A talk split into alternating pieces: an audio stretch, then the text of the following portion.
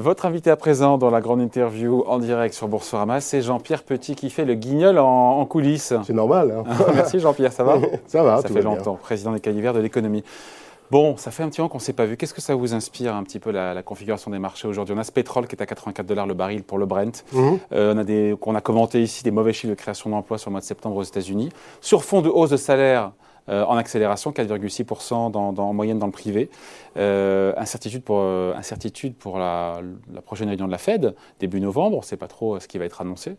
On a la situation en Chine quand même aussi, avec Evergrande dont on parle moins aujourd'hui, mais mmh. rien n'est réglé a priori.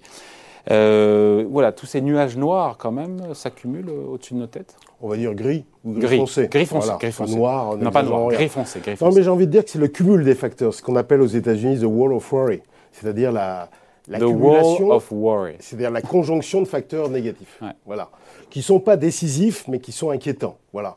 Alors, euh, dans ce que vous avez raconté, euh, vous... Ce qui vous inquiète le moins, c'est la Fed. Quand j'ai parlé de la Fed et de l'incertitude, il a fait, il a fait sa petite moue. Non, euh, parce que c'est pricé maintenant, la, petite Fed. Donc, dans les marchés, c'est pricé. Qu'est-ce qu'il va faire, pardon attends, attends. Euh, attends, attends, Ce qu'on voit, c'est les surprises macro euh, réelles, c'est-à-dire d'activités qui déçoivent dans les trois zones systémiques, que ce soit les États-Unis, la zone euro ou la Chine, et les surprises d'inflation qui montent. Donc quand tu as des surprises d'inflation qui montent et surprises macro qui baissent, c'est pas génial. Hein, pas, voilà, ça c'est général. Ça, c'est un Même en Europe, partout. Et comment on le voit d'ailleurs? Sur quoi, sur quoi on le bah, voit? entre euh, La différence entre les chiffres d'inflation, ce que prévoyaient les économistes. Pour l'inflation, d'accord, mais pour l'aspect conjoncture, croissance. Bah, comment on voit que c'est décevant? Bah, c'est surprise macro, c'est-à-dire par exemple, euh, les économistes prévoyaient un PMI à 52, il est à 51, donc c'est une surprise plutôt négative. Voilà, c'est ce qu'on appelle par rapport au, consensus Bloomberg, voilà, fondamentalement. Et donc euh, on a ça. Alors en plus, on a effectivement une crise généralisée de l'énergie. Ouais. Euh, c'est pas seulement le pétrole, c'est gaz, c'est charbon. Ah, le cours du gaz a baissé, j'ai revu. Ça a oui, baissé. on, le commente uniquement quand ça monte à 150. Alors c'est quoi C'est 150 quoi 150 dollars par mégawattheure, c'est ça Ça, c'est en Europe, il n'est pas, il est pas complètement mondialisé le, le marché du gaz. Mais le gaz naturel a beaucoup progressé dans l'ensemble des parties du monde. Il y a le charbon aussi. Parce que quand, quand, quand on ne peut pas utiliser le gaz, on shift vers le charbon. Et puis il y a le pétrole. Parce que quand on n'utilise pas le charbon, on va vers, vers le pétrole. Euh, pour la génération euh, d'électricité, qui est la, source d'énergie la plus importante. Et puis les prix de l'électricité libre aussi ont progressé. Donc ce n'est pas une crise pétrolière comme, on est habitué euh, assez régulièrement. C'est une crise un peu plus généralisée, probablement localisée dans le temps, c'est-à-dire ponctuelle, qui, risque de durer quand même quelques semaines. Tout va dépendre de la, de la vigueur Mais on manque de gaz, on manque de pétrole, qu'on explique. On manque pas, c'est que les stocks sont bas, quoi, c'est tout. Ça qui est terrible, c'est qu'on n'en manque pas en plus. Là aussi, il y a eu un cumul de facteurs. C'est que la Chine passe euh, du, charbon au gaz, donc elle a renforcé ça cette année au pire moment, alors qu'elle n'a elle a pas beaucoup de elle pas beaucoup de stock, elle a stoppé les importations euh, australiennes, et puis il y a des problèmes ailleurs, il n'y a pas que la Chine, il y a la production de Norvège par exemple qui est en difficulté, du Nigeria qui est en difficulté, donc ça fait un cumul de facteurs. En matière de gaz, en matière de gaz. Oui, de producteurs, pardon, de, de, gaz, et puis euh, par exemple il y a une grande sécheresse au Brésil, donc il y a eu moins d'hydroélectricité, donc le Brésil a dû, et de, pas mal de pays d'Amérique latine ont dû shifter vers... Du charbon euh, ou du gaz. Peu, peu importe d'ailleurs, puisque finalement ça finit par aboutir à une hausse euh, globale du prix du gaz. Quand les énergies vertes ne sont pas au rendez-vous, parce qu'il y a de l'intermittence, parce qu'on manque de soleil, parce qu'on manque de, vent, il faut se tourner vers du gaz ou du charbon. De toute façon, les énergies renouvelables aujourd'hui, euh, dans la génération d'électricité, c'est extrêmement minoritaire. Ça progresse depuis 20 ans, mais ça reste à 7, 8, 9% au niveau mondial. Le nucléaire, c'est important pour la France, mais au niveau mondial, c'est moins de 10. Et l'hydroélectricité. Le nucléaire, c'est moins de 10 au niveau mondial Au niveau mondial, bien sûr. mais nous, on est à... nous, nous, on est beaucoup plus. Beaucoup plus. Bien sûr. 70, 70 ou 80% Oui, bah, exactement. Enfin, soit plutôt 70. Je n'ai pas regardé les chiffres euh, dernièrement, mais si on est, proche de 70. Mais euh, au niveau mondial, c'est très faible parce que beaucoup de pays. Alors, l'Allemagne euh, a renoncé au nucléaire. Là, c'est une décision très brillante prise par Angela Merkel il y a, il y a 10 ans. Quand on voit les difficultés d'approvisionnement énergétique en Allemagne, on, s'aperçoit que c'est une gravissime erreur. Mais il y a d'autres pays, hein, voilà. Et, et donc, le gaz pétrole, charbon reste prédominant. Même en Chine, 57%, ça reste le charbon. Ça a baissé de 15, 15 points à peu près en 20 ans, mais ça reste prédominant. Et d'ailleurs, les autorités chinoises n'ont pas d'autre alternative que de revenir pour résoudre la crise euh, au charbon. Quitte à... Sinon, c'est de la coupure d'électricité Bah voilà, ces pénuries d'électricité qui ont touché quand même 50% des provinces. C'est pas, c'est pas juste une, une province ou une ville c'est quand même énorme sur le PIB chinois. Donc voilà, Cette crise énergétique, on est, on est à son, son, climax, comme on dit, on est à son, à son zénith, ou est-ce qu'elle euh, elle peut durer plus longtemps que prévu bah, Tout va dépendre. Parce que, parce que ah, vous écoutez, on manque pas ni de pétrole ni de gaz. Non, on, on manque jamais de rien en fait. Euh, fondamentalement, il n'y a jamais de pénurie. Il y a des pénuries. Euh, les pénuries sont fait soit politiques, soit techniques, purement technologiques. On arrive toujours à s'y retrouver. Après, alors comment on explique que... le gaz soit, soit multiplié par 5, le cours du gaz soit multiplié par 5 depuis le début de l'année, alors qu'on manque pas de gaz? C'est quand même affolant comme, comme bah, histoire. on manque pas de gaz, c'est-à-dire que les stocks sont bas. Et puis, encore une fois, le, marché n'est quand même pas euh, complètement fluide au niveau mondial parce qu'il y a des coûts de transport. Euh, le gaz, il faut le liquéfier avant de le mettre dans un gazoduc, il faut le regazéifier. Enfin bon, bref, c'est pas un, produit aussi, euh, comment dirais-je, fluide que le pétrole ou le charbon qui, lui, se balade mm. sur les tankers. Et donc, voilà. Et c'est pour ça que c'est un, un, problème qu'on observe au niveau global, mais qui ne peut pas se résoudre facilement dans les transferts d'une zone à l'autre. Nous, en Europe, on souffre surtout euh, pas seulement du niveau des stocks qui sont bas, mais également du fait que les importations euh, russes n'ont pas été à la hauteur. Les importations russes et norvégiennes. donc, euh, n'ont pas été à la hauteur. Alors, il y a cette crise de l'énergie, il y a ces chiffres macro qui sont un peu moins bons, les chiffres d'inflation qui montent. plus d'inflation, moins de croissance. Voilà. Et puis, il y a deux autres problèmes. C'est l'accumulation des problèmes en Chine. sur les dernières semaines. Dont on parle moins depuis 15 jours. Hein. Oui, mais parce que, bon, mais ça reste là. Alors, la Chine va rebondir au niveau macro au quatrième trimestre. Son troisième trimestre a été horrible. Euh, je crois même qu'ils peuvent être en négatif, ce qui arrive rarement quand même pour la Chine, parce qu'ils ont eu Delta. Ils ont beaucoup plus souffert de Delta que, que nous. Il hein. faut mm. quand même savoir que 60% des provinces ont été touchées. Ils ont cette euh, vague de re-régulation euh, ah, c'est un, terme sympathique, ça, re-régulation. Bah, parce que c'est une reprise en main. Une reprise en main. Ou de reprise en main, si on veut, ouais euh, par, euh, Xi Jinping euh, dans le domaine évidemment de la propriété, enfin de la de l'immobilier, mais également de, de la santé, de la tech évidemment, des jeux vidéo, de la consommation d'alcool. Enfin, il y a tout un tas de secteurs, donc ça a généré des incertitudes. Il y a les difficultés propres du secteur immobilier, et puis il y a cette crise de l'énergie. Sans, sans, oublier le fait que la Chine a été aussi impactée par les goulets d'étranglement. Donc ça fait plusieurs problèmes sur la Chine. Donc les chiffres du T3 sont horribles. Et là, il, elle va rebondir, mais un peu moins que prévu aussi à cause de ces, pénuries d'électricité. Donc crise de l'énergie, euh, plus d'inflation, moins de croissance. Chine. Chine, incertitude. Et puis quelques incertitudes aussi sur la, stimulation budgétaire nette de l'année prochaine aux États-Unis. Pour l'instant, les deux plans de relance de Biden sur les infrastructures et sur les, on va dire, euh, les aides à la famille, on va rassembler ça comme ça, pour l'instant, ne sont pas votés par le Congrès. Donc, quelle va être l'impulsion budgétaire nette euh, l'année prochaine, sachant que s'il n'y a rien, l'impulsion budgétaire nette est euh, nettement négative, hein. c'est-à-dire par rapport à l'impulsion qui a été décidée en 2021. Donc si on ne fait rien, euh, il va y avoir un ajustement plutôt négatif de la politique budgétaire américaine. Mm. Alors comme on n'a pas complètement, on n'est pas complètement revenu en termes de mobilité au niveau pré-Covid, il y a encore des marges de progression de l'emploi, notamment dans les services à forte proximité humaine, l'hôtellerie, restauration, le transport, etc., qui peuvent remonter. Euh, il y a encore un taux d'épargne élevé des ménages. Donc, il y a des réserves de croissance aux États-Unis et dans le monde d'ailleurs. Mais mm. pour les États-Unis aussi, il faut bien suivre ce qui va être décidé par le Congrès. Ouais. Et puis encore une fois, des prix d'énergie plus élevés, je pense au prix du gazole, euh, qui vient de battre son record historique en France, c'est pas bon pour la consommation. Ah bah, c'est pas, bon pour la croissance. juste euh, un, petit chiffre quand même pour la consommation. L'énergie. de la France même d'ailleurs. Oui, l'énergie, c'est à peu près dans la zone euro, c'est 9% du panier de la consommation. C'est un peu moins aux États-Unis, c'est 6. Et dans les pays émergents, hors Chine, ça se balade entre 8 et 12. Donc c'est important. Et puis il y a les marges des industries qui consomment.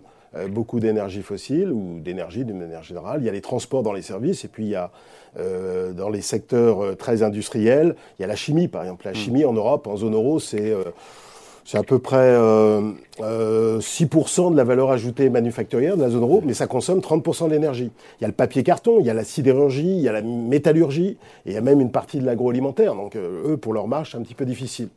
Bon, après, la question de la Fed, parce que quand j'en parlais, vous aviez de douter ce que je racontais sur l'incertitude liée à la prochaine réunion de la Fed du début novembre. L'équation est compliquée. Je ne pas douter de, de David Jaco, c'est absolument impossible. Non, mais oh. l'équation est quand même compliquée pour la Fed parce qu'il y a moins de croissance, il y a plus d'inflation, les salaires qui augmentent en moyenne, euh, c'est pas idéal comme cocktail. Comment elle doit réagir la Fed en novembre? Alors, les salaires, attention, parce que tout le monde me parle de l'augmentation des salaires. C'est pas l'augmentation des salaires qui génère de l'inflation par les coûts. Hein. C'est les coûts salariaux unitaires. Coûts salariaux par unité produite. Ça dépend aussi beaucoup de la productivité. Pour l'instant, la, productivité aux États-Unis est forte. Hein. Donc ça absorbe la hausse des salaires nominaux. Sur le coût de l'emploi, on n'a pas sur le coût de l'emploi, ce qu'on appelle l'Employment Cost Index, sur les trois derniers mois à peu près, on est autour de 3,5. On n'est pas à des niveaux complètement... Quand même, Oui, c'est pas mal pour une reprise, pour un an de reprise, mais c'est pas non plus. Il des... s'est pas un petit peu comme trompé, l'ami Powell, en nous disant euh, son, son, inflation transitoire, eh ben, elle est pas elle est un peu moins que prévu, puis elle est un peu plus forte que prévu. Il s'est pas planté, quand même. Il s'est pas trompé. Tout le monde, personne n'est dupe tout le monde sait bien, enfin le transitoire, il n'a jamais dit exactement combien de temps ça durait. tout, phénomène économique est un peu transitoire, hein, comme je disais Même la vie est transitoire. même, même, les grands chocs des années 70 ont duré finalement 7-8 ans. ça a été transitoire. À la fin du match, on s'en sort toujours. Non, non, ce que, moi ce que j'ai toujours euh, dit par rapport à Powell, c'est que le transitoire, pour moi, était un peu plus long que ce qu'il suggérait, sans être très précis, et plus fort. C'est-à-dire qu'à la fin de l'année, on a encore 5,5% d'inflation générale aux États-Unis, et même au début de l'année prochaine. Oui, mais on ne va pas aller tellement au-dessus. À ceux qui nous disent, ouais, on va aller vers 6, 7, 10% d'inflation Non, je pense pas. Non, je pense pas parce que, d'abord, en, en, espagnol, il faut tenir compte des effets de base, et là, euh, les effets de base vont devenir de moins en moins. Il y, a, juste un point où il y a encore des problèmes, c'est sur les semi-conducteurs. Parce que l'industrie des semi-conducteurs a été heurtée par Delta. Taïwan, Corée, tout ça, ça a été. Euh, faut bien, faut bien savoir que cet été, les pays est-asiatiques ont plutôt été perdants à Covid pour la première fois depuis euh, le début de la pandémie. Et c'est pour ça qu'ils reviennent d'ailleurs sur leur stratégie zéro Covid et qu'il faut un effort sur la, sur la vaccination. Et donc euh, tous les pays de la région, de l'ASEAN en particulier, et Taïwan, ont été en difficulté. Donc ça a encore plus perturbé les retards qu'on avait déjà sur euh, les semi-conducteurs, au détriment de l'automobile, au détriment de l'électronique professionnelle ou, ou grand public. Donc c'est pour ça que sur les semi-conducteurs, ça va durer plus longtemps, à mon avis. Hein. Mm. Voilà. Mais pour le reste, on observe quand même des, signes de stabilisation. Quand on regarde le, coût du fret maritime destiné aux États-Unis, on voit que ça plafonne. Mm. Quand on voit l'indice, euh, la composante prix dans l'ISM américain, ça, ça plafonne. Les surprises d'inflation également plafonnent. Euh, quand on regarde les délais de livraison, dans les différentes enquêtes qui sont menées aux, États-Unis, notamment dans l'enquête euh, ISM ou PMI, on voit que ça plafonne. Ça reste très élevé, hein. c'est pas ce que je suis en train de dire. Donc on est sur un plateau haut. On est sur un plateau haut. En termes d'inflation aux États-Unis. Voilà, aux États-Unis. Mais attention, il y a d'autres problèmes. Il y a les loyers qui augmentent, notamment les loyers fictifs. C'est pour ça qu'il ne faut pas rêver. On restera à 5, 5,5 euh, jusqu'au début de l'année prochaine. Et donc la Fed est obligée de dégainer son tapering là au mois de novembre. Elle s'est cornérisée. Oui, oui, oui. Ben, un peu, mais euh, oui. moi, ce que je pense, c'est que Powell aurait dû tenir un discours un peu plus haut quiche au printemps quitte à aujourd'hui être moins, euh, moins en difficulté aujourd'hui par rapport mm. à ça. Euh, après, ce qu'il va faire, dégainer, c'est qu'il va annoncer officiellement le tapering. C'est tout ce qu'il va faire. Hein, attention. Euh, mm. C'est-à-dire. Et son commencement, le mois, le mois, le même mois, donc novembre, novembre ou décalé à décembre? Ah bon, ça, il, fait ce qu'il. Ça va pas changer grand-chose, à mon avis. Bon, après, combien il va faire de. Ouais, c'est ça le sujet. Combien, oui, oui. Combien il va faire de moins C'est-à-dire, à mon avis, il va réduire les achats de l'ordre de 15 milliards. C'est le consensus. Ce qui. Bah, c'est assez logique. C'est pas grave, vous avez droit, Jean-Pierre, d'être le consensus. Non, oui, absolument. il n'y est pas toujours en plus. Ça nous, oui, mais là, ça nous décale euh, la fin du quantitative easing au, au, milieu 2022, c'est-à-dire entre août, septembre 2022. Mais attention, hein, le bilan ne baisse pas encore, hein, parce que très certainement, même s'il ne l'a pas dit, il réinvestira les coupons qu'il recevra euh, des achats, et donc il maintiendra le bilan, comme il l'a fait en 2014 quand il a acheté, quand Tant il a arrêté. La Banque centrale américaine maintient la taille de son bilan ça n'aura pas d'impact a priori sur les marchés actions Ça peut en avoir quand même. Hein. Après, pas d'impact majeur. Hein. Après, il faut regarder ce qui se passe ailleurs, hein. les valorisations, la croissance, tout ça, enfin tout ce qui détermine le marché action. Voilà, voilà. Mais en soi, ce qui a beaucoup joué dans le, la normalisation de 2013-2017, c'est quand la, Fed non seulement a relevé ses taux, parce que là, elle les relèvera quand? Fin 2022, début 2023, si tout va bien. Bon, ok. Mais non seulement relever ses taux, mais également réduire le bilan, c'est en 2018. 2018, ça a été assez horrible parce qu'on avait euh, tout là. On avait la montée de l'inflation, on avait la montée du pétrole, mm. la montée des taux longs qui était à plus de 3% au début octobre 2018. Et puis on avait les surprises macro qui commençaient à décliner et puis la Fed qui resserrait. Alors là, on a eu la grande correction de la fin 2018. Moins 15, moins 20 sur les indices. Hein. Moins 19,7 exactement sur le S&P 500 et un peu plus pour l'Eurostox. Donc on s'en souvient. Sachant qu'on avait une correction au début d'année également. Ce type de euh, correction est possible aujourd'hui? Ah oui. Euh, moins 19,7 non.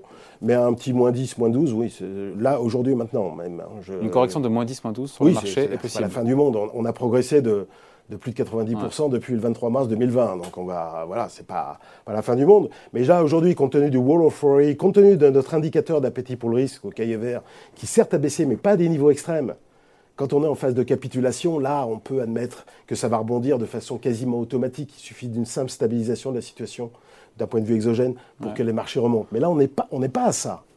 On a une très forte progression. On a un positionnement des investisseurs individuels américains à 72% sur les actions, quand même. C'est beaucoup. Mm. Hein. Voilà. Donc, on a, on a un appétit pour le risque quand même structurellement élevé. Et puis, le marché, il a baissé de combien?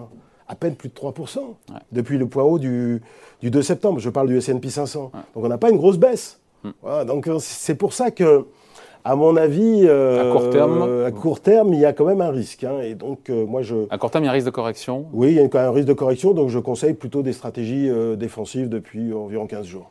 Bon, après, encore une fois, si on prend un peu de recul, Jean-Pierre, sur la politique monétaire, si elle était normale, avec 5% d'inflation aux États-Unis, 6% de croissance cette année, avoir des taux longs à 1,5%, c'est très provocateur. Ils, sont juste pas au niveau là. Je vais te dire un truc, David. Dis-moi, bonhomme. Euh, il ne faut pas s'inquiéter d'avoir une inflation. Alors pas à 5, parce que si tu la laisses à 5, il y a des chances que des anticipations au bout d'un moment se mettent en place et anticipent plus, toi, donc il euh, faut quand même réguler le truc. Mais qu'on ait une inflation à 2,5-3, ce qu'on aura euh, l'année prochaine aux États-Unis, à mon avis, jusqu'à la mi-2022, ne sera pas loin de 3. Donc, je vais dire, c'est la meilleure chose qui puisse nous arriver. Pourquoi? Quel est le grand problème? La dette. Quand, tu invites les gens, tu leur parles de la dette, évidemment, hein, voilà, la dette. Comment on va le résoudre? Par des taux d'intérêt. Comment? L'une des clés pour amortir évidemment euh, le point de la dette. Les taux d'intérêt réels négatifs, ça veut dire quoi Concrètement, comment, comment, on le dit simplement bah, Taux d'intérêt nominaux moins l'inflation, les anticipations d'inflation pour être correct. Et ils sont négatifs aux États-Unis. Ils sont négatifs. C'est le meilleur moyen de rembourser la dette. Absolument. Enfin, de réduire le poids de la dette. Voilà. Et en fait, de le faire financer, tiens, il y avait euh, Jean-Marc euh, juste à l'instant qui parlait des salaires réels, des retraites réelles, mais il y a les créanciers réels aussi, les créanciers obligataires réels. Les titulaires de contrats en euros, ils gagnent 1% à peu près sur nominal, et en, bah, réel, ils perdent. Voilà. Et c'est eux qui, en fait, en France en particulier, détiennent indirectement euh, l'essentiel de la dette. Voilà. Bon, c'est toujours un plaisir de le recevoir, l'ami Jean-Pierre Petit. C'est toujours un plaisir de, plus souvent. de l'avoir comme intervieweur, le, David Jaco. président des Cahiers Verts de l'économie, invité de la grande interview en direct sur Boursorama. Salut bonhomme. Mmh.